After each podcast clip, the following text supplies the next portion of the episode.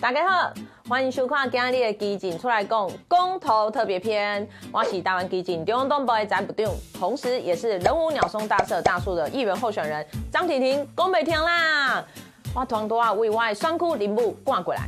仁武的乡亲最近和我最常讨论的地方话题，就是他们期待已久的仁武产业园区，预计会有航太科技、电子、电脑等等三四十间的厂商进驻。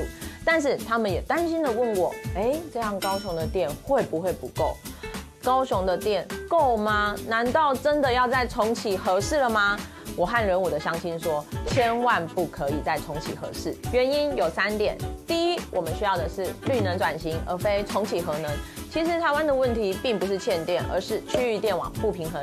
像今年五一三大停电，大家印象都很深刻，起因也是因为人为操作失误。”并不是因为缺电造成的，而台湾的区域电网不平衡例子，就像是高雄的兴达电厂的煤在我们这边烧，但是电网却是全国协调使用，所以也衍生出电力输送和中南部空污的问题。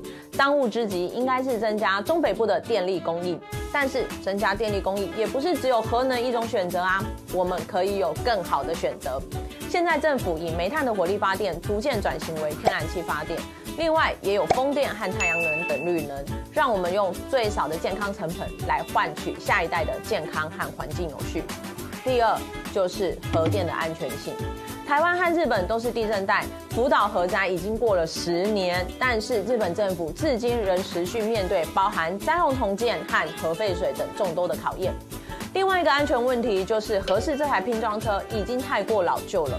我们都知道，平常车子一个月不开，要再重新启动就会很困难，甚至很多毛病都会跑出来。何况是已经超过二十年没再启动的核能电厂，合适的老旧拼装车没有办法解决用电问题，反而是把永远无法解决的生命安全问题丢给我们的下一代。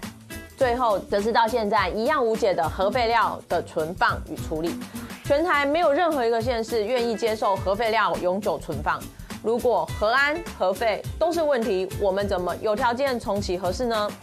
所以我在这里拜托大家，坊间有很多说重启核四就可以解决空气污染或者是缺电的问题，但是他们没有告诉大家的是，重启核四对台湾和我们的下一代将造成永远也无法解决的生命安全和环境永续的问题。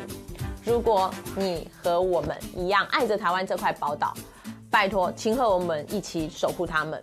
不要让宝岛变成鬼岛。十二月十八，拜托大家不同意重启合适，拜托，谢谢，感谢大家的收看。如果喜欢我们的影片，记得按赞、订阅、分享哦。基进出来共，我们下次见，拜拜。